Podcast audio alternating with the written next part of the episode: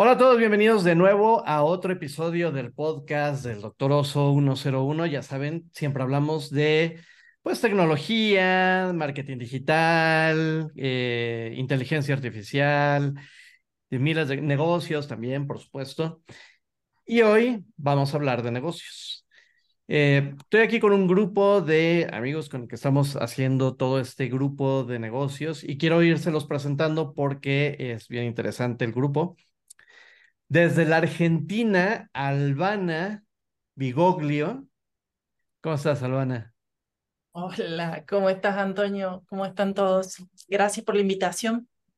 Gracias a ti. Desde Chile, Johanna Yosida. Muchas gracias, Antonio. Contenta de estar aquí con todos ustedes. Gracias. Ustedes ya lo han visto en otros episodios. Mi estimadísimo Diego Santinelli, ¿cómo estás? ¿Qué tal, Antonio? ¿Cómo estamos?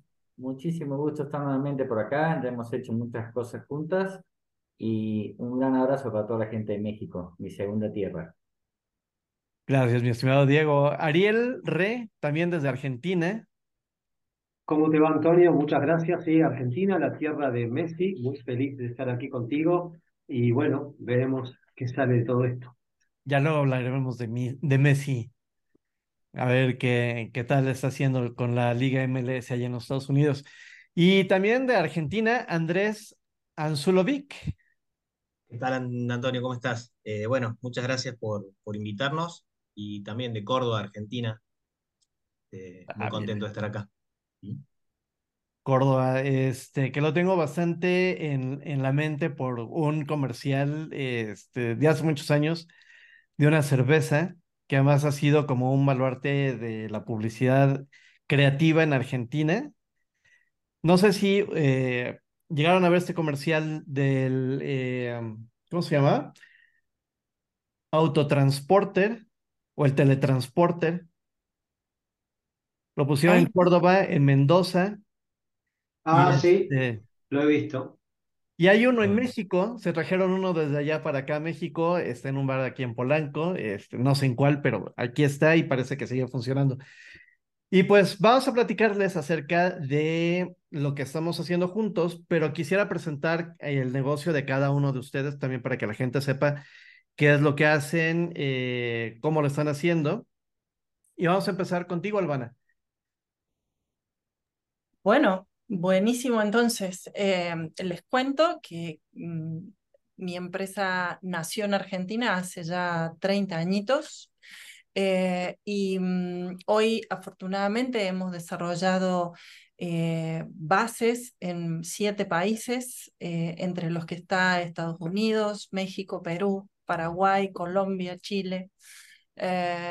Argentina y mm, mi empresa está especializada en el desarrollo y la construcción de marca. Eso puede ser empresas que están naciendo y necesitan eh, componer los elementos con los cuales la gente se va a referir a ellos, es decir, eh, poner su nombre, generar su logotipo, definir su estilo visual.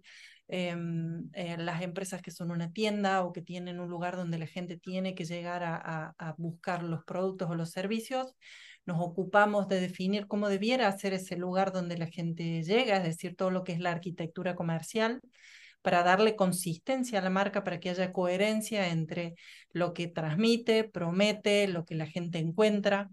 Em, y esto mismo también lo, lo, hacemos con empresas que hace mucho tiempo que están vivas, o que están andando, o que están vendiendo, y que de repente necesitan, bueno, refrescar su imagen porque han perdido Em, eh, se ha deslucido el vínculo, porque hay nueva competencia en el mercado, porque están buscando llegar a nuevos lugares y necesitan desembarcar en esos nuevos países o destinos a donde llegan. Entonces, bueno, los acompañamos a, a, las empresas, a los servicios, a los productos, a comunicar de mejor manera lo que hacen y lo que ofrecen o lo que prometen. Ok, muy interesante. ¿Ya cuánto tiempo, ¿Cuánto tiempo llevas eh, con tu negocio? Uy, 30 años. Vamos a cumplir 30 años este, el año que viene. 2024 hacemos gran fiesta. Gran fiesta, todos invitados. Hay que festejarlo. Sí, seguro. Seguro que sí. Johanna, cuéntanos tú.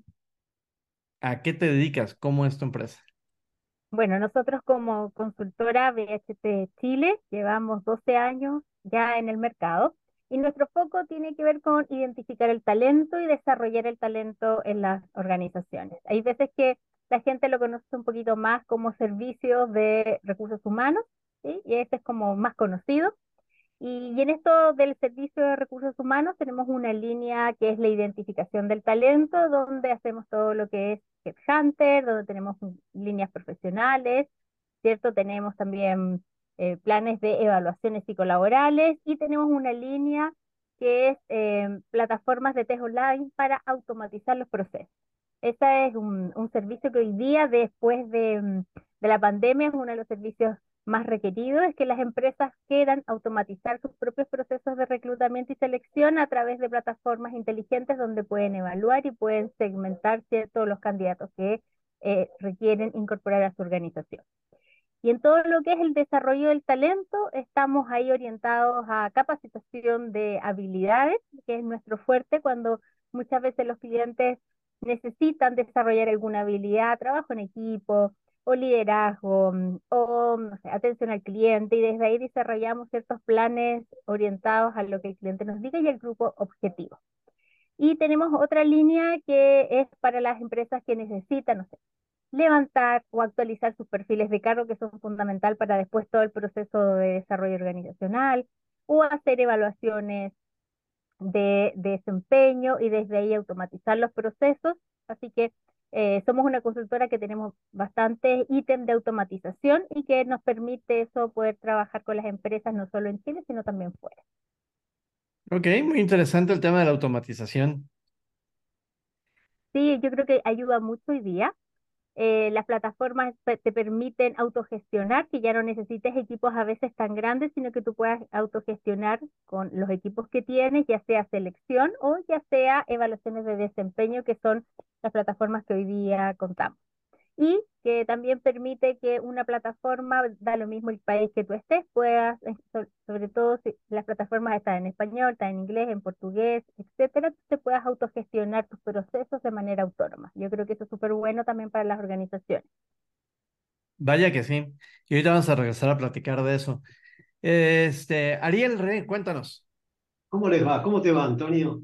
¿Vos sabías, Antonio, que en cada minuto que pasa, toma el tiempo, pasó un minuto, 10.000 empresas en todo el mundo sufrieron un ataque cibernético de ransomware. ¿Sabías eso? Es un montón. ¿Por qué no te va a tocar a ti? En un mundo cada vez más conectado, la ciberseguridad es cada vez más importante que nunca para proteger tus datos y mantener la confianza con tus clientes. Pero ¿sabes qué? Por suerte estamos nosotros. Hace más de 10 años venimos trabajando en una solución para combatir este problema. Tenemos un equipo muy capacitado y una tecnología de primer nivel que nos permite proteger los datos de tu empresa de cualquier ataque cibernético. ¿Viste que cuando contratas un seguro de vida, por ejemplo, cuando te morís, a tu familia le dan una recompensación para suplir tu pérdida, tu pérdida de capacidad de aporte económico? Lo nuestro es superador porque es como si tuvieras un seguro de tus datos. Cuando te secuestran tus datos con un ransomware, yo no te compenso económicamente, te devuelvo tus datos, porque tengo una copia de tus datos con una frecuencia que ajustaremos juntos. Si te interesa saber un poco más de todo esto, llámame, Ariel Re, me vas a googlear, me vas a encontrar, agenda 111, te cuento cómo funciona y próximamente nuestra solución va a estar íntegramente seteada en México. Ok, está muy interesante. Y también vamos a regresar a platicar de eso porque el tema del ransomware sí es fuerte, sobre todo para empresas que tienen eh, cierta sensibilidad o de repente se ponen de moda o tienen como nichos muy, muy específicos. Y ahorita vamos a platicar de eso. Excelente. Andrés, ahora tú cuéntanos. Bueno, ¿cómo estás, Osvaldo? Antonio, Osvaldo, eh, Antonio, Osvaldo, dije Antonio. Eh, ¿Cómo estás? Eh, bueno, yo soy director de TIC Consultores. Eh, nacimos eh, por allá por el año 2002, asesorando gerenciadoras de em, empresas de salud, obras sociales, empresas de medicina prepaga, en todo lo que eran los ámbitos de planeamiento y control de gestión.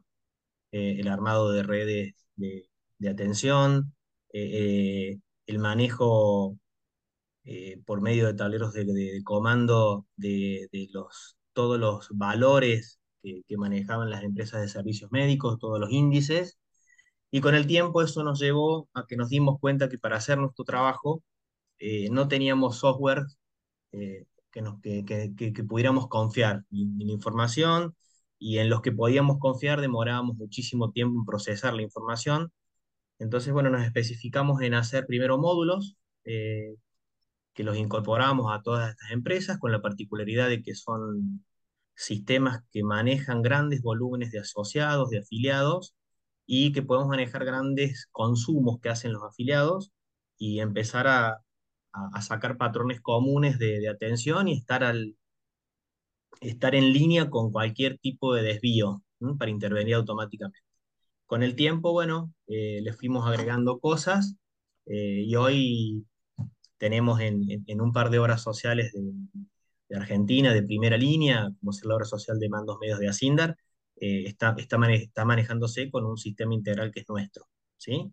Donde la frutilla del postre es el sistema de afiliados con, con todas las, las parametrizaciones que tiene que tener con diversos tipos de sistemas, ya sean estatales o privados.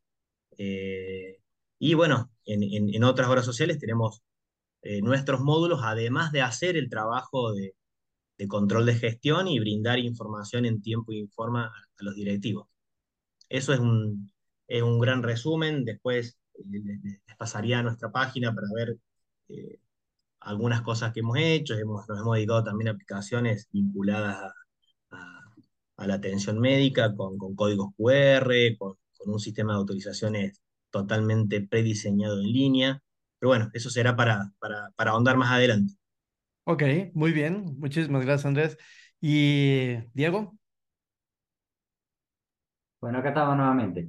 Bueno, eh, como bien sabes, eh, tenemos una alianza estratégica muy fuerte contigo, ya que yo como coach de negocios soy la persona que desarrolla la fuerza de ventas en la cual tú trabajas por lo general en todo lo que es la inteligencia de eh, el marketing, la publicidad y demás que haces de manera digital, siempre necesitas un complemento que es el desarrollo de la fuerza de ventas, que es mi especialidad. Tengo oficinas en Metepec, Estado de México, y también en Argentina, en Córdoba, casualmente. Eh, la idea también muy importante es que trabajo vía Zoom, entonces puedo dar un coacheo semanal con las fuerzas de ventas vía Zoom, y en el caso de Córdoba Capital, en Argentina, eh, tengo un presencial una vez al mes. Lo importante de todo esto es que al ser por Zoom, tenés la gran ventaja que ahorras hasta un 50% en lo que son viáticos y en lo que es tiempo. Y sinceramente te voy a decir exactamente lo mismo que si tuviésemos de manera presencial, ya que cuando yo hago Zoom siempre pido que la cámara esté abierta para que estemos hablando de, la misma manera que si estuviésemos hablando personalmente, nada más que nos separa una pantalla, nada más. ¿Estamos de acuerdo? Entonces, sinceramente, se me hace algo totalmente innovador, novedoso, les permite eficientizar tiempos y también tengo medido que en Zoom se concentran muchísimo más que cuando estoy presencialmente, ya que abro la cámara y a lo que vamos es de lo que hablamos. Así que sinceramente eh, se me hace una excelente oportunidad para poder desarrollar ese plan de negocio que no tienes ajustado y poder crecer en el área de ventas a través de un seguimiento y capacitación constante. Un saludo muy grande a todo mi querido México. Bien, pues este, muchísimas gracias, Diego. Y pues vamos a regresar con, con Albana. ¿Cómo es que construyes, eh, digo, pensando en, en, alguien que a lo mejor está iniciando con su marca, está iniciando con su proyecto, eh, ¿qué necesita esta persona para que puedas ayudarle a construir una marca, hacer su arquitectura, eh, pues eh, a, empezar a trabajar con su programa de comunicación? Mm, qué pregunta interesante, Antonio. Em, vos sabés que a lo largo de, bueno, de todos estos años hemos trabajado mucho en, mentoreo con emprendedores y con empresas que, están iniciando Eh, y una de las cosas que, que, trabajamos y donde más nos involucramos, que después em, con, con, el diario del lunes vemos que la misma problemática le pasa a una empresa que ya está andando. Eh, la categoría emprendedor solamente cambia este, la cantidad de datos a analizar, pero eh, generalmente el inicio es, bueno, ¿cuál es verdaderamente la propuesta diferente que tiene un producto, una compañía, un servicio? Mm, y, ese es el punto cero donde nosotros comenzamos a trabajar. Es decir, nos sentamos con el emprendedor o con el, em, o con el empresario a, analizar cuáles son las virtudes que tiene esto que, que ofrece, cuáles son realmente aquellas, eh, la, propuesta de valor que le dicen algunos teóricos, ¿no? Y mm, eso lo contraponemos con un estudio de mercado que es Mm, bueno, lo que nos valida si esa propuesta de valor realmente es de interés o no. Porque puede pasar que a veces uno tiene un producto fantástico desde la óptica del creador del producto, pero no hay mercado. Eh, entonces no tenemos un producto. Eh, y para nosotros ese es el puntapié inicial porque a partir de ahí empezamos a, a construir mensajes que le cuenta, habla este cliente, cómo piensa, cómo lee, cuáles son aquellas cosas con las cuales toma decisiones de compra. Eh, y a partir de ahí empezamos como una calibración, ¿no? En esto de encontrar un nombre que transmita verdaderamente esta propuesta de valor y que el destinatario la entienda, el código visual, los colores, esto de, de bueno, de darle forma a, a lo que es la identidad de un producto o un servicio que termina siendo una composición de, factores donde cada partecita eh, es muy importante porque cada partecita transmite una parte de esa imagen, ¿no? Sí, es correcto. Creo que uno de los, eh, de, los eh, puntos ciegos o puntos flacos o problemas que normalmente tenemos es cómo establecer esa oferta de valor porque siempre decimos, bueno, es que es un producto nacional, con insumos nacionales, es la mejor oferta, con los mejores, eh, etcétera, etcétera, etcétera, lo que todo el mundo normalmente utilizamos en la, comunicación, pero en realidad, ¿qué, qué crees tú que debería tomar en cuenta eh, alguien para poder definir qué es en realidad su oferta de valor? Mm, mira, creo que eh, lo recomendable sería eh, hacer un proceso lo más objetivo que puedan, em, desprenderse del afecto de su propio producto y mirarlo al, desnudo, mirarlo con, con total eh, descarno para poder identificar verdaderamente dónde están esas cosas competitivas, mirar la competencia porque todos tenemos competencia, aún eh, aquellos que, digamos, creen que, que, su producto es único, siempre hay un plan B para cada producto, para cada servicio, siempre hay algo que es opcional, quizás no es igual exactamente, pero es una alternativa, es una opción. El cliente puede elegir entre el producto o el servicio que yo doy y otro que a lo mejor es similar a lo que yo hago. Entonces, el puntapié inicial es mirar el contexto, mirar la competencia, mirar quiénes otros ofrecen lo que yo digo que ofrezco, cómo lo venden, dónde dicen que son fuertes, dónde qué dicen que, que hacen bien, qué dicen que es, este, cómo representan la calidad, por ejemplo, esto que vos decías, bueno, es un producto nacional, bien, ¿Y, ¿Y, qué más? ¿Qué más puedo decir además de nacional? ¿Qué gano porque sea nacional? Entonces, tratar de explorar con la mayor cantidad de argumentos posibles esos diferenciales que encontramos y, mm, después mirar al cliente, investigarlo, fijarse cuáles son los hábitos, cuándo compra, cómo compra, eh, cómo combina la compra, porque toda esa información que nos ayuda a darnos cuenta de si nuestra propuesta es importante o no para el cliente. Pero el primer filtro es mirar la competencia. Si no está inventado, o no hay mercado, o no hay lugar, o está inventado de otra manera. Ok, eh, mira, está interesante, está interesante. Porque sí, normalmente tenemos esta ceguera y como dices tú, estamos tan enamorados de nuestros proyectos que lo vemos como único, especial, eh, increíble y de repente cuando salimos al mercado es complejo entender por qué no está funcionando. Y la información está fuera de nosotros, afortunada o lamentablemente. mm, la, recomendación nuestra este, es siempre contar con datos objetivos, con un estudio de mercado, con si es una empresa muy pequeña que no puede de repente invertir en un gran estudio de mercado, no hay problema, se puede hacer... Manualmente, se puede hacer este, con, desarrollando la capacidad de observación, se puede usar eh, el cuerpo de vendedores o los vendedores para hacer entrevistas a los clientes, es decir, hay que buscarle la manera de, de tomar las decisiones con la mayor cantidad de información posible, porque mm, nos garantiza, nos va a ahorrar muchos dolores de cabeza. Nos va a ahorrar muchos dolores de cabeza, además de dinero. Y tiempo. Y, tiempo, ah, exactamente.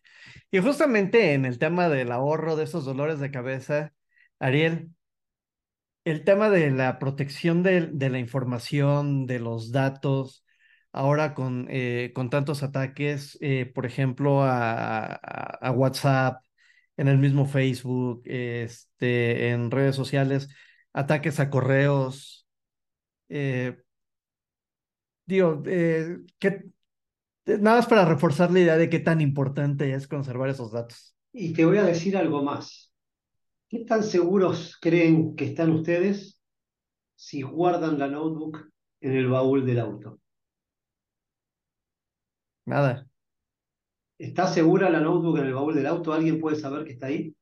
En ningún lado, en ningún lado está, está seguro. Existen detectores que te miden que tenés una notebook dentro del auto, porque te miden la radiación de las baterías. Te abren el auto y te robaron la notebook y no hay nada para hacer contra eso. Con lo cual, la chance de que pierdas información, la pregunta correcta es, ¿cuándo te va a pasar? No es si te va a pasar o no te va a pasar. La pregunta es, ¿cuándo te va a pasar? Y la siguiente pregunta que yo te tengo que hacer es, ¿estás preparado? ¿Tenés un plan de respaldo de tu información? Porque dependiendo de lo que sucede, podés perder todo el negocio. Voy a poner un ejemplo que la verdad es emblemático y es triste, pero es real. Cuando cayeron las Torres Gemelas, se perdió la información de muchísimas empresas y grandes, pero no solo se perdió información de esas empresas, sino se perdieron sus copias de respaldo porque las copias de respaldo la tenían en un servidor, en la oficina de al lado, en el piso de abajo o en la oficina del de, sistema. Perdieron todo. Esas empresas no pudieron hacer nada más allá de lo triste de la gente, excepto una, al menos que yo conozca. American Express tenía todas sus copias de respaldos en otro estado del país.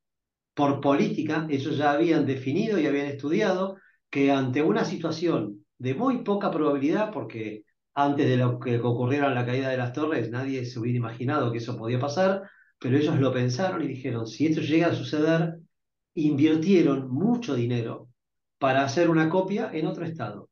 Cayeron las torres, lamentable lo de la gente, contrataron personas, alquilaron oficinas, compraron notebooks, trajeron los datos y en dos horas, y esto es el dato que se publicó, siguieron operando como si nada y los clientes de American Express pudieron seguir tranquilos.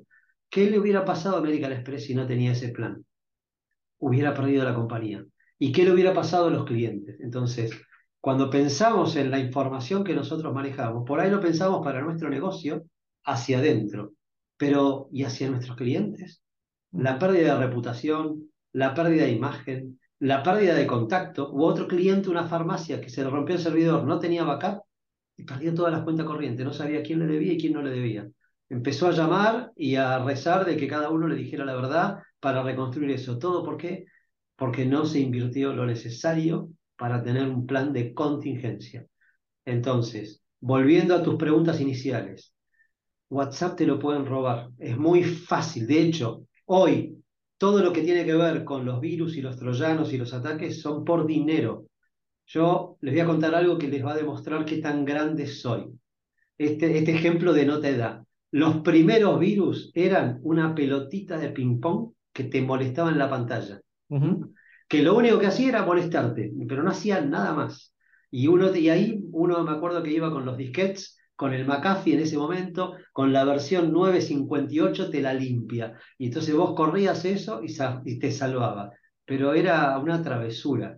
Hoy los hackers, y, no los voy a llamar hacker, ¿no? Porque el hacker es una buena persona. la palabra hacker está orientada hacia ese tecnológico, ese programador que, que le busca la vuelta para que pueda hacer algo que no estaba previsto con, con la herramienta que le dieron a la mano. O sea, hacker no es mala palabra, son delincuentes. Y no solo son delincuentes, sino que son mafias, que se dedican a robar dinero. ¿De qué manera? Vulnerando computadoras, vulnerando eh, cuentas bancarias. Eh, por ejemplo, infecto tu computadora. ¿Por qué? Porque tú le hiciste doble clic a un programita para ver algo que te interesaba. O te instalaste un programa pirateado, craqueado. Y ese te instaló un troyano que me dio a mí el control de tu máquina.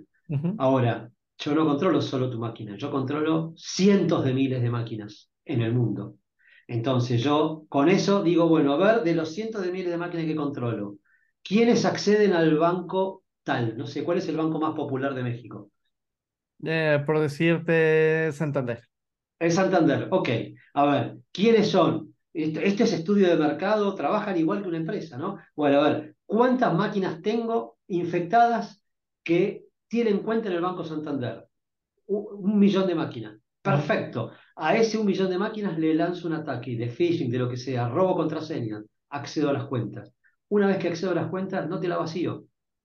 Te saco, veo tus movimientos y te saco 100 dólares, 200 dólares, 50 dólares. Tú no te das cuenta si tienes mucho movimiento. Tengo un amigo que tiene un negocio y me digo, mira, a mí si hoy me sacas el equivalente de 100 dólares, no me doy cuenta. Porque muevo tanta plata todo el tiempo y no lo estoy controlando que no me doy cuenta.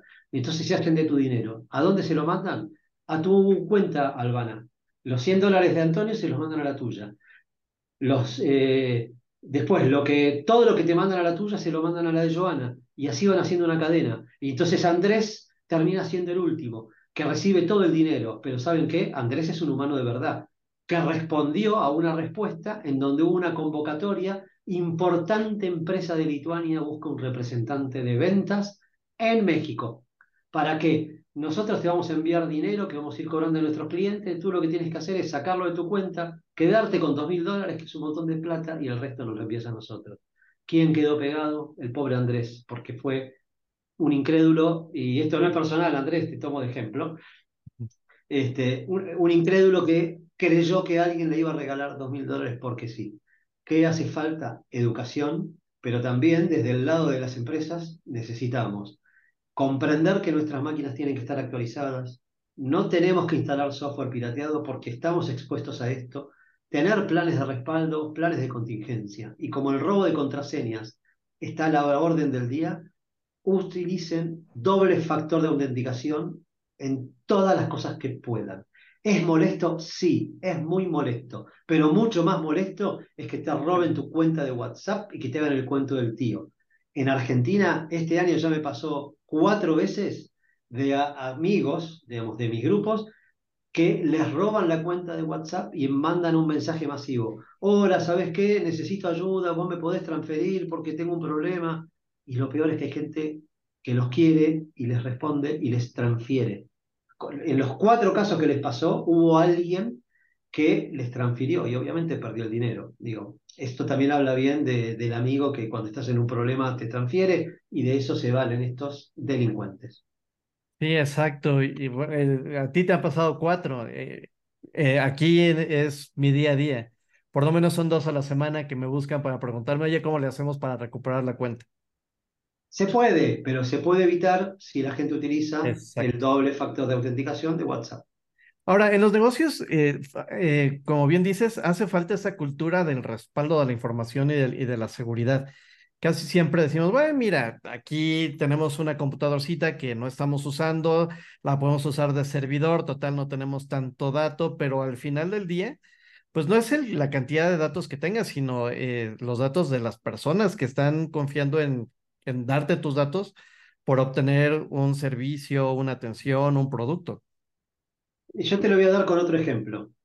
Si tú tuvieras 100 mil dólares, ¿los guardarías así nomás en cualquier lado? ¿no? No. En una caja fuerte o en un banco serio, digo, ¿no? Digo, si tú tienes dinero, lo vas a guardar en algo que te genere confianza. Claro. Lo mismo son los datos. Los datos son tu negocio. La pregunta que yo le digo a mis clientes que se tienen que hacer es, Si yo hoy, ahora, en este momento, no tengo acceso absolutamente a nada, ¿qué impacto me genera en el negocio? Hay gente que me dice, puedo esperar dos o tres días. Bueno, o hay gente que me dice, no, no puedo esperar un minuto. Dependiendo de esa respuesta, es la solución que uno busca. Porque siempre tú quieres ir a una copia de respaldo. Y acá voy a aclarar algo. No es lo mismo backup o copia de respaldo que contingencia. Si tú tienes tu computadora y tienes un backup y pierdes la computadora, bueno, simplemente agarras otra, te compras otra y cuando te llega, le pones, si tienes tu backup en un pendrive, le, restaura los datos y sigues. Pero pasaron varios días hasta que eso pudo ser operativo de vuelta. Contingencia es, perdí la computadora y inmediatamente yo puedo seguir trabajando como si nada en, esta, en este otro ambiente o de esta otra manera. Nosotros ofrecemos planes de backup y de contingencia a nuestros clientes. Podemos hacer que todo tu data center, ya sea físico o virtual, esté replicado en una nube.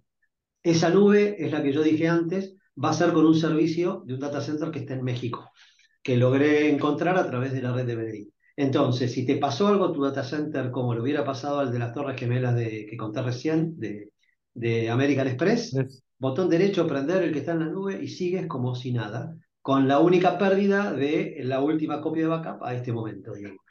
Que puede ser minutos, horas o 12 horas, eso depende del negocio.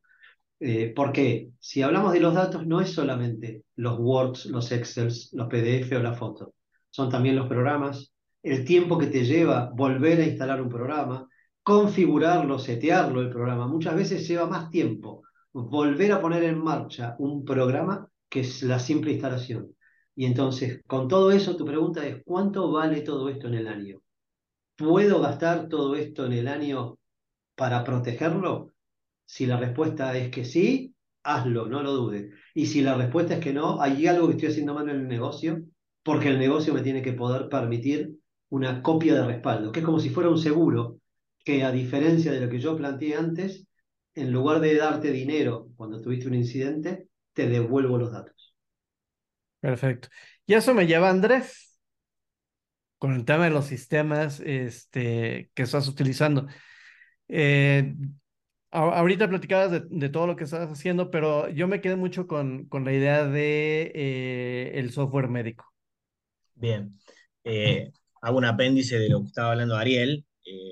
bueno, ataques nosotros recibimos todos los días, no uno, cinco, seis, con solo ver tus mails y, sobre todo a, las casillas de correo de info, de consultas de la empresa, eh, te llegan que, que, que un programita y, te roban. Y hemos sufrido en algunas empresas no solo robo de información, Excel, Word, que, bueno, reconstruirlo es, es, difícil, eh, sino que hemos sufrido ataques directamente a la base de datos, ¿sí? Y bueno, te rompen una partecita de la base de datos y hay ciertos caminos que dejan de funcionar, ¿sí? Te rompieron una partecita de la base de datos de cuentas corrientes y te pegan en tesorería, en contabilidad, en cuentas corrientes, vos no sabes qué te debe el cliente. Eh, entonces es importantísimo lo que dice Ariel y, muchas empresas, aunque no lo creas, estamos en el año 2023 y tienen los backups en el mismo lugar físicamente donde, ah, no, yo tengo un servidor enorme que me compré y ahí hago todo el backup con cintas y vos decís, che, pero si se prende fuego esto, perdiste el servidor común y el de respaldo, o te entraron a robar y perdiste, o sea, los dos. Entonces es importantísimo tenerlo fuera, ¿sí? Sí, siempre.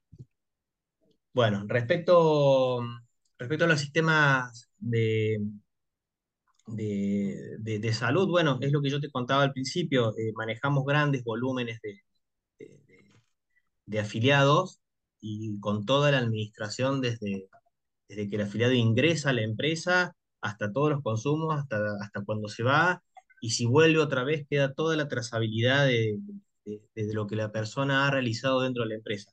En nuestros sistemas, eh, la gran particularidad que tiene es que podemos manejar grandes volúmenes de datos y manejar datos históricos desde siempre. ¿sí? Eh, un ejemplo, eh, nuestro sistema en una obra social está desde el año 2022, desde 2002, perdón. Y nosotros el año pasado hicimos un trabajo muy grande de, de ver qué consumía cada uno de los afiliados y teníamos los consumos de 20 años para atrás. ¿sí? Teníamos exactamente la persona qué enfermedad había tenido, qué accidente había tenido, cuánto había costado, pero ya, ya no es un precio histórico, cuánto había costado en relación a sus aportes a la obra social con índices, ¿sí?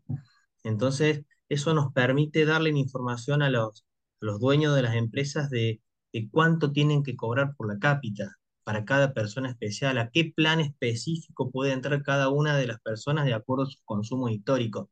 Bueno, esos datos son, son para el área médica eh, realmente importantes y mucha gente no lo ve.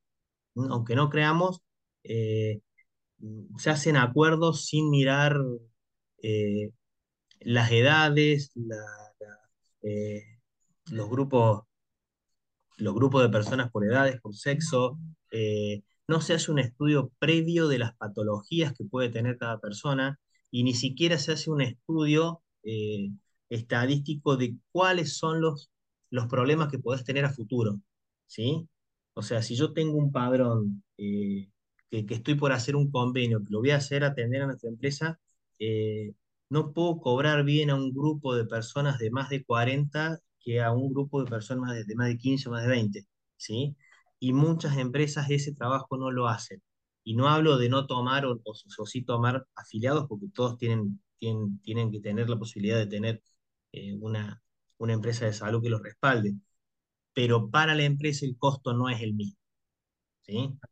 Entonces empiezan los déficits, empiezan la, las vueltas, empiezan todas estas cosas a, a, a, pagar mal o a retrasarse o a, o a tener convenios para cierto tipo de prestaciones que no son de calidad. Bueno, todo eso porque en, el, en el primer momento no estudiaste bien a tu cliente. Ok.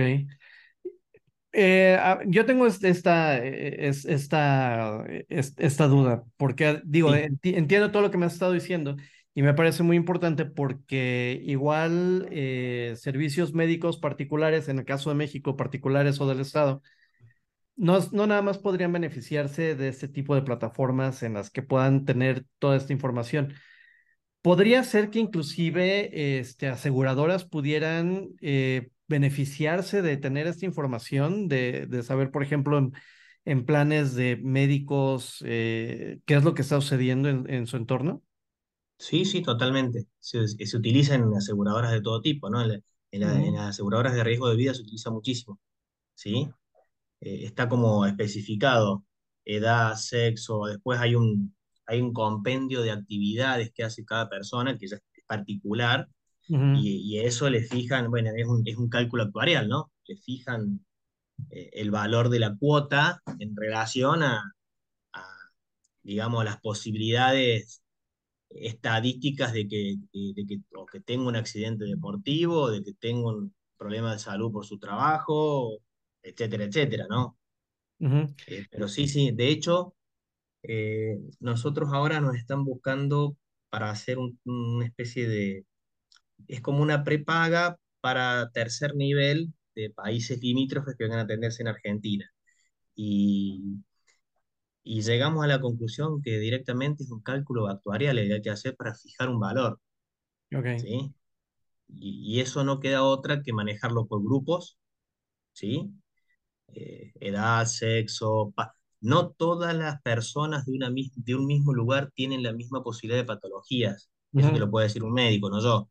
Pero las enfermedades prevalentes en Paraguay no son las mismas que en Argentina, ni en México, ni en Chile. Eh, por más que, que creamos que, que, son iguales, ni siquiera la expectativa de vida es igual. ¿sí? Exacto, sí.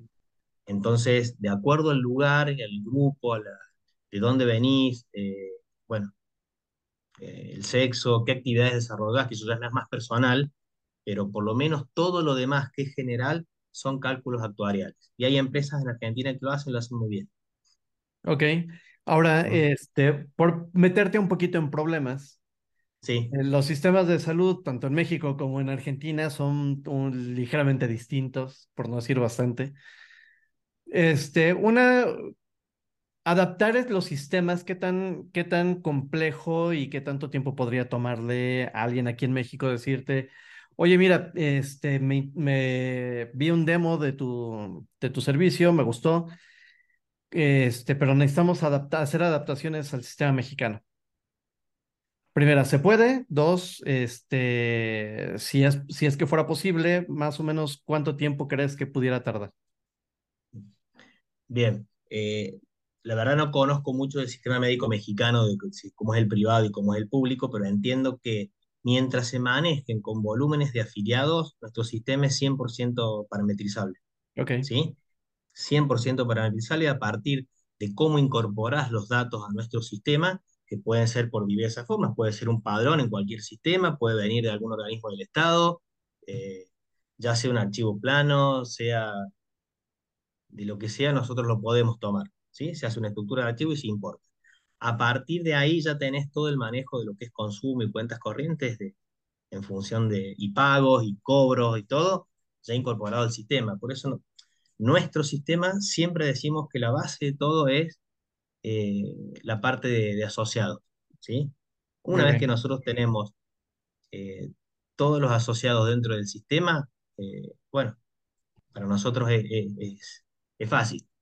Aunque no lo creas, hemos hecho ese trabajo muchas veces y, normalmente los sistemas anteriores a, con los que hemos tenido que lidiar, hay cierto tipo de validaciones que no las tienen. Por ejemplo, yo te puedo poner Antonio Salgado y un día entré y no te encontré y después te pongo Antonio Salgado y a lo mejor estás 10 veces, con 10 consumos distintos, con 10 cuentas corrientes.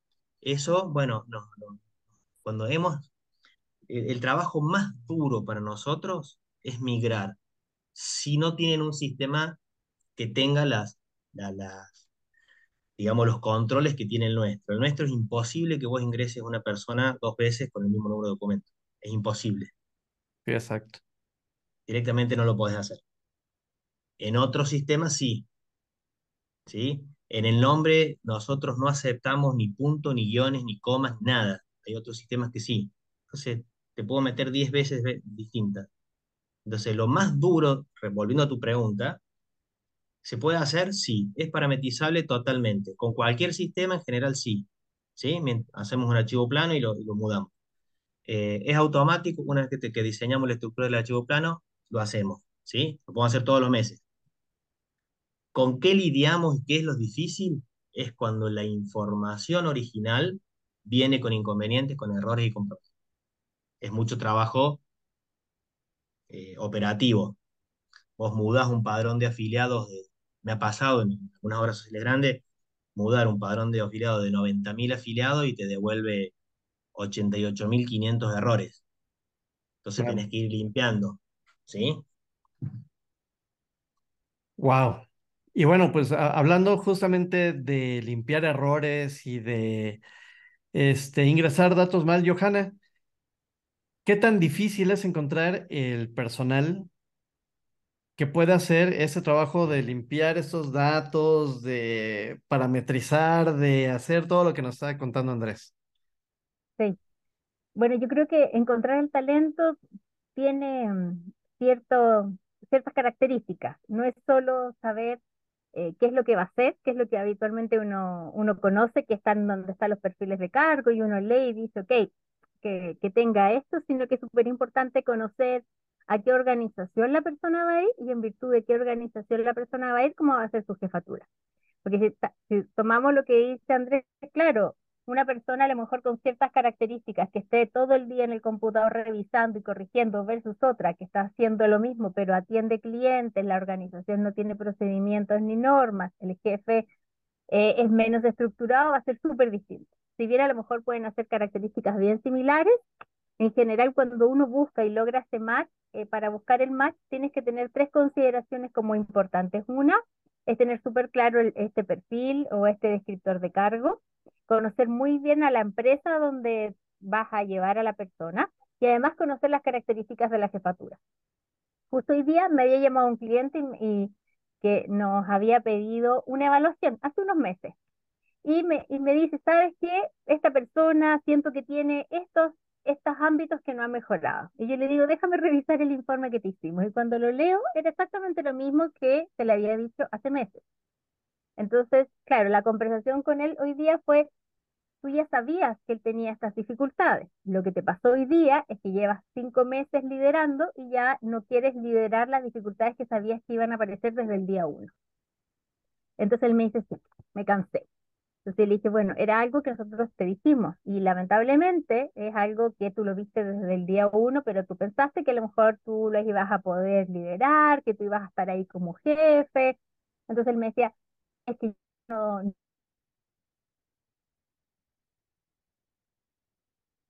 Oh, se cortó. Se nos quedó atorada. E-, esas cosas son las cosas. Ahí volviste, Joan.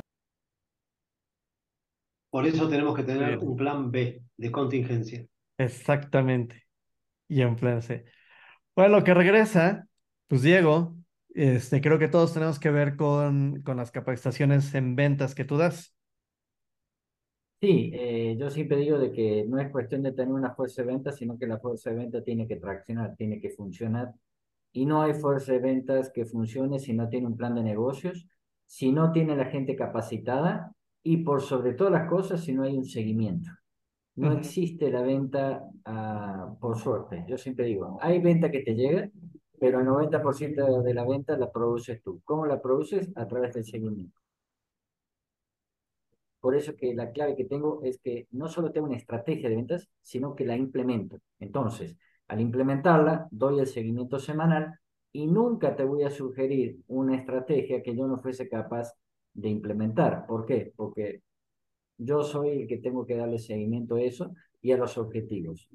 Y la gente, sobre todo en el área de ventas, siempre trabaja bajo presión, siempre trabaja bajo objetivos. Si tú no le marcas el camino, el vendedor es una de las personas más dispersas que existe. ¿Por qué? Porque no sabe manejar su tiempo, no sabe manejar su dinero. ¿Estamos de acuerdo? Y conozco muy pocos vendedores, te diría uno de cada 50 que hicieron dinero. Los otros 49 no supieron administrarse. Y tengo casos. En más de 500 vendedores que he capacitado en mi vida, te puedo asegurar que solo 30 hicieron una diferencia económica. Los otros 470 no saben todavía en qué gastaron el dinero. Sí. A lo mejor es idea mía, mm. pero tengo la percepción de que muchas, muchas empresas, muchos vendedores este, igual empiezan contigo el curso, empiezan a idear una estrategia, etcétera, pero jamás la implementan. Por eso es la diferencia. O sea, si yo no tengo la posibilidad de, de implementarla, directamente no lo hago. Recuerda que en México tenemos un lema. Siempre trabajamos sobre lo urgente y no sobre lo importante, hasta que lo importante sí es urgente. ¿Estamos de acuerdo? Entonces, y el 90% de las empresas en México en ventas son reactivas. Son muy pocas las que tienen estrategia. Por eso a muchos les fue muy mal en la pandemia, porque nadie tenía plan B. Y no sé si te acuerdas que en la pandemia, en ejemplo, otro problema que tuvimos, que ninguna empresa estaba preparada financieramente. Sí. En México estamos muy acostumbrados a vivir el día a día, al reinvertir, porque esas son las estrategias fiscales que uno hace en México, reinvierte, reinvierte, y muchas veces no está la cultura del ahorro. Y es un ejemplo en la pandemia, nos dimos cuenta. Y es más, tuvimos casos, un ejemplo en ventas, que nunca nos hubiésemos imaginado. Yo tenía un cliente, eh, tengo todavía un cliente que se dedica a los sistemas, que tenía, eh, tiene de cliente Sportworld, lo conoce, la cadena más grande de gimnasios en México en la clase alta. Bueno, en la pandemia se dio cuenta que todos sus gimnasios estaban en plazas comerciales y las plazas comerciales cerraron. Entonces, Polvo tuvo que cerrar cerca de 60 gimnasios. Ya los está abriendo, hace tres años que los está abriendo nuevamente. Pero nunca se le había cruzado por la cabeza que iba a cerrar un shopping. Sí, ¿no? Bueno, hubo muchas cosas que, no, hubiéramos pensado. De golpe, cerrar 60 sucursales, las que estaban en los shopping en toda la República Mexicana. Ahora los han vuelto a abrir. Pero en el momento era un negocio totalmente exitoso. ¿Por qué? porque ibas abriendo una sucursal financiada por las que ya estaban abiertas. Era un negocio. Vendían las membresías antes de abrir el gimnasio. Sí, sí, muchos. Y así mismo, hasta el más brillante se cayó. Sí. Por eso es importante planificar. Fuertísimo. Déjame regresar tantito con, con Yogana. Este, ¿nos, está, ¿Nos estabas diciendo? Sí. Te estaba comentando este caso de mi cliente y, y, algo que tiende a suceder es que no solo, y por eso digo es importante cuando uno busca el conocer bien el perfil, saber bien la organización y también hacer caso a veces al consultor, que es un poco lo, también lo que decía Diego. Si las, las organizaciones no ponen en práctica lo que a veces nosotros establecemos o sugerimos, es muy fácil que las cosas no sean exitosas. Eh, no existen las personas que no tienen talento, sino que lo que pasa es que no existe el match correcto entre la organización, el perfil y el candidato. Y es por eso que es importante hacer muy bien las búsquedas, porque si no, tanto la jefatura de que una sensación incómoda como que la persona le hace las personas que están trabajando sienten que los jefes no lo dieran correctamente. Entonces, por eso es como importante eh, el poder entender bien este concepto para poder hacer las búsquedas. Oye, tengo una pregunta porque me pasó con un cliente alguna vez, y lo platicamos, nunca pude darle como todas las respuestas desde el punto de vista de los recursos humanos. Y se volvió a ir. Ahí, ahí, ahí está, ahí está, ahí estás. Pero resulta que eh, este amigo toma, es, eh, hace estos eh, test, estos, eh, pues sí, pruebas de, de, habilidades y resulta que no, es, no estaba para el puesto que, que le había tocado. O sea, no estaba para hacer, este, un, de tener un puesto directivo, sino más bien este, más operativo, de más bajo nivel. Este, ¿Cómo lidias con eso, eh, con, con la organización? Mm, efectivamente, este, esta persona que le evaluamos a este cliente, claro, era más bien operativa y él quería que fuese mucho más líder. Para eso requiere un entrenamiento y ahí requieren varias cosas. Uno, y, cuando nosotros hacemos eh, los procesos y entregamos un informe, ahí lo que planteamos es que hay un tiempo mínimo que habitualmente son seis meses en la cual la persona puede ir mejorando, pero para que pueda ir mejorando a veces necesita un coach es difícil que las personas que tienen desarrollado mediana una habilidad la desarrollen solo. Y si el, y si el jefe, la jefatura, no está dispuesta a acompañar y ayudar a, desarrollar esto, la organización debe colocar un, un elemento externo. Entonces ahí es importante que las organizaciones hagan un análisis. Si yo traigo a esta persona cuánto me va a requerir invertir en tiempo y en dinero para que llegue a su óptimo versus si a lo mejor busco a otra persona que haga el match de mejor manera. Y esa es un poco la conversación que nosotros en un inicio tuvimos con él. Y él quiso apostar por esta persona porque era un recomendado, se lo habían recomendado. Entonces, obviamente hoy día se encuentra que ya lleva más de seis meses, él no tiene el tiempo para entrenarlo, por lo tanto, lo que queda es y que muchas organizaciones hacen es mirar cuáles son las habilidades y a veces ajustar a otro cargo y moverlo a un cargo que se adapte mucho más a lo que él maneja o bien desvincularlo. Ok, sí ha de ser bien duro también para la persona este, después de seis meses que, híjole, no diste, no pudiste con el puesto y ahora pues vas a otro lugar, ¿no? Sí, por eso hay que, cuando se hace una promo o una movilidad interna, hay que hacerlo de una manera nosotros ahí tenemos una prueba que ayuda mucho a que le mostramos a la persona cómo están sus habilidades y cuando le ofrecemos un nuevo cargo le mostramos que el match es mucho mejor y que él va a estar y se va a sentir más cómodo. Porque si no, las personas pueden sentir un desmedro en su trabajo también, decir, me contrataron para esto y ahora me quieren en esto otro. Entonces hay que ser súper cuidadoso cuando haces movilidades internas que no vayan desmedro de la persona, al contrario, que sea una movilidad que a él lo motive, que le interese. Ok, perfecto. Pues vamos a terminar con Diego.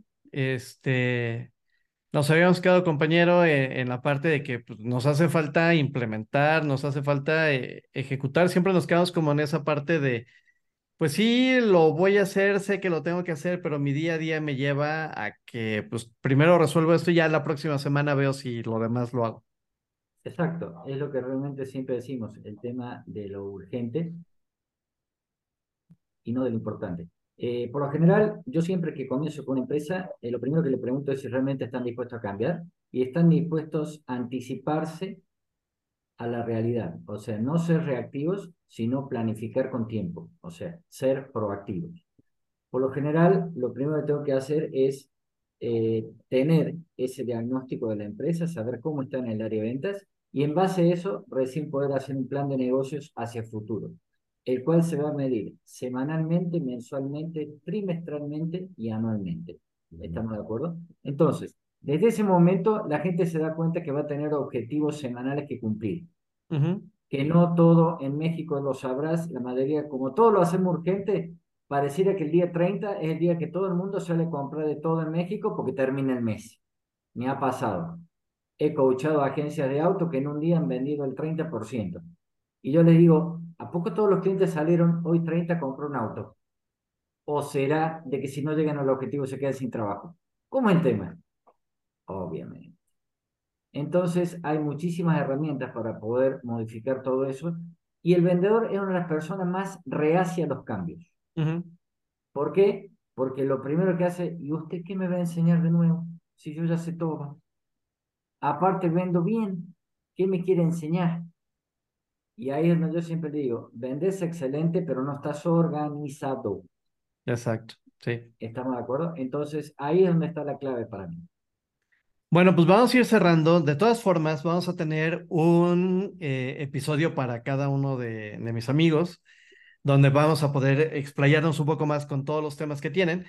Y entonces llegamos a la sección del comercial descarado, donde cada uno de ustedes, mis estimados compañeros, van a ofrecer sus servicios, sus promociones, si es que tienen, y si es que podemos acceder a, todas ellas. ¿Ok? Entonces vamos a empezar por Johanna. Bueno, lo que nosotros más hacemos es que si quieres automatizar tus procesos de selección y bajar por lo menos un 30% de los costos, nosotros tenemos la solución para ello. Así que eso es lo que hacemos, bajar los costos y aumentar rentabilidad. Muchísimas gracias, Johanna. Vamos a, vamos a platicar más de eso. Albana, por favor. Eh, bueno, si mm, hay alguna empresa que esté pensando en cambiar, en exportar sus servicios, en cambiar de mercado, en cambiar de eh, lugar donde están hoy desempeñando sus tareas o sus aspectos comerciales, nosotros podemos eh, ayudarlos y hacer que ese cambio, esa mudanza de producto o de empresa o de servicio eh, sea mucho más efectiva, eh, ayudando a que la comunicación esté orientada al mercado donde están llegando. Gracias, Albana. Mi estimado Andrés. Bueno, nosotros lo que, lo que ofrecemos no es solamente un, un soft integral, sino que ofrecemos todo el trabajo de gestión con el software para que las empresas puedan tener índices de consumo, números, rentabilidades, etcétera, etcétera, y los acompañamos desde el momento cero en lo que es relevamientos e implementación. Gracias, Andrés. Ariel. Querido amigo mexicano, si vos querés ser una de las empresas protegidas y tener un plan para cuando algo le pase a tus datos, búscame Ariel Re que te vamos a ayudar y la solución la tenemos íntegramente en México. Perfectísimo. Muy bien, mi estimado y compañero Diego. Y todavía estás peleado con las ventas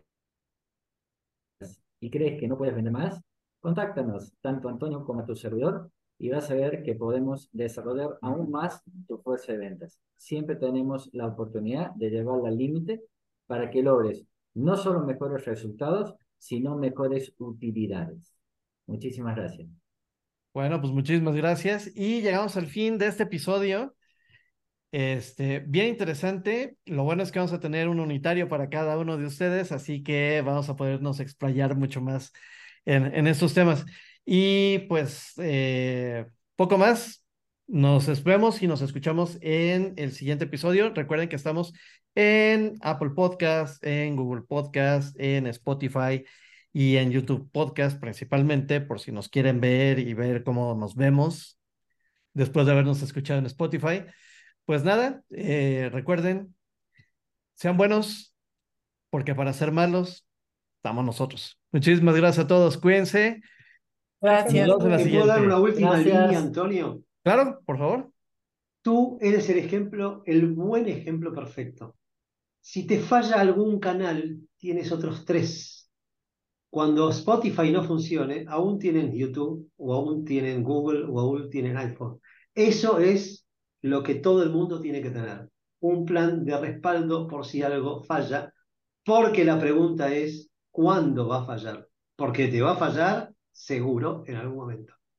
Exactamente. Y esa es la moraleja de este episodio. No es cuán, eh, este, no, es si te va a pasar. te va a pasar, es cuándo te va a suceder. Perfectísimo. Muchísimas gracias a todos y nos vemos escuchamos en el siguiente episodio. Cuídense.